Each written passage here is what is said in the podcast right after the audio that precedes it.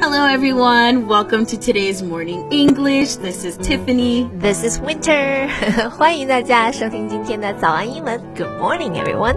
Hey, Winter, have you ever heard people in English say, I need to go to the bathroom in different ways? I have，我感觉啊，你们有一万种说我要去上厕所的方式。 Yes, we are. OK，那我们今天呢，就是要跟着 Tip 一起来学习一下，怎么样地道的、花式的，在不同场合来表达我要去厕所。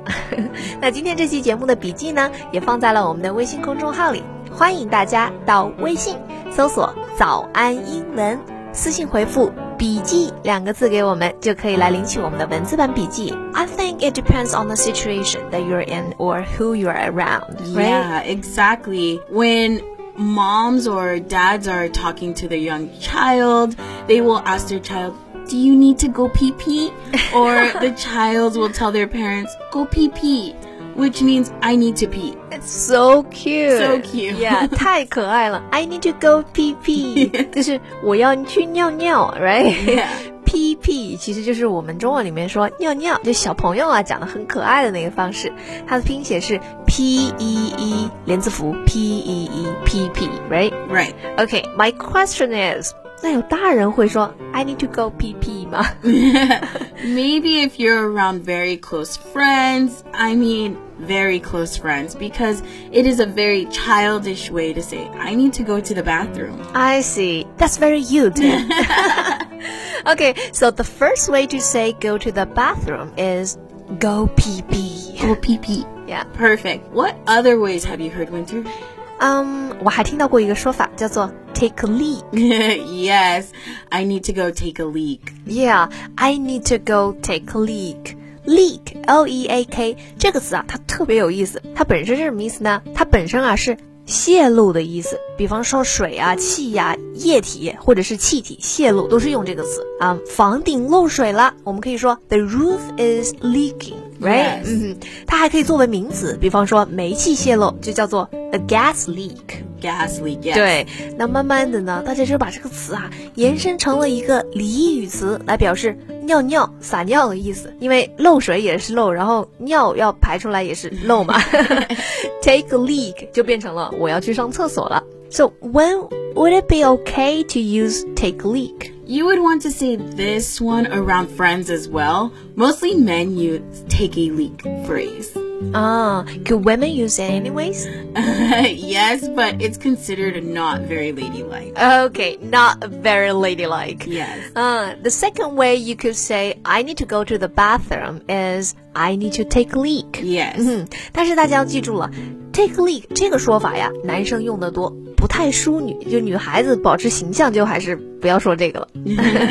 OK，另外我们再讲一下 leak 这个单词的发音，大家注意，因为它中间是 l e a 嘛，所以有的时候啊，大家会读成 lake，可是应该是读成 leak，它发这个 e 发长元音 e leak。 Leak. Yes, take a leak. Okay, you say not very ladylike. Do you know any ladylike ways? Have you heard some say they are going to the ladies' room? Yes, or even men say they're going to the man's room. Exactly. Right? This is used when guys are being polite. So polite, yeah. Usually, if you are in a formal setting, you would use this. So, if someone was having dinner with their boss or Yes. meeting their boyfriend or girlfriend's family, Yes. those kinds of situations, right? Right. You wouldn't say, I need to go pee pee. Probably not. Okay. So the third way is to say going to use the ladies' room or men's room. yes. 那如果你在正式的社交场合、商务晚宴啊，或者是去见男朋友的爸妈呀，对吧？或者女朋友的爸妈哈，就要用 ladies' room or men's room. I need to go to the ladies' room. Yes. 那还有其他的说法吗？ I need to go fix my makeup is used as I need to go to the bathroom. Would you agree? Oh yes. So you would just say to your date, right? Right. 可能约会的时候就会用到这个了。Oh, I need to go fix my makeup. So cute. Yeah, so ladylike. Yes. 就是我要去补个妆，补个妆不就是去洗手间嘛，对吧？可能其实只是去洗手间 go pee pee。 Go pee pee. OK，大家看到 fix 这个词啊，f i x 就是这个词 fix，它作为动词就是表示整理、收拾的意思。So fix my makeup 就是把我这个 makeup 整个妆面呀、整理一下，就是补妆了。 Exactly. If you are on a date, you want to be all cute and stuff. You wouldn't just say, I need to go take a leak. Uh, probably not. No. Okay. So fourth way you can say go to the bathroom is fix my makeup. Yes, I'm going to fix my makeup. Okay, Winter, I'll be right back. Wait, where are you going? You can't leave in the middle of the podcast. I gotta go. I gotta go is another way you can say, I need to use the bathroom. OK OK I see。所以呢，还有另外一种方式来告诉别人你要去厕所了，就是啊，你可以直接说 I'll be right back，我马上就回来，或者是 I gotta go，对吧？我要走了。But that could be confusing, don't you think? Yeah, but usually people will know if you're talking about the bathroom. For instance, say you are at lunch with your friends, you would just stand up, and if they asked you where you are going, you would just say, I gotta go， Yes. 我要走了。 If I was putting on my jacket and grabbing my stuff, then people would probably know I'm actually leaving. So this one depends on the situation. Exactly. Another example is when you have to go to the bathroom, but you're in a DD. Your friend will ask, What's wrong? But you could just say, I gotta go.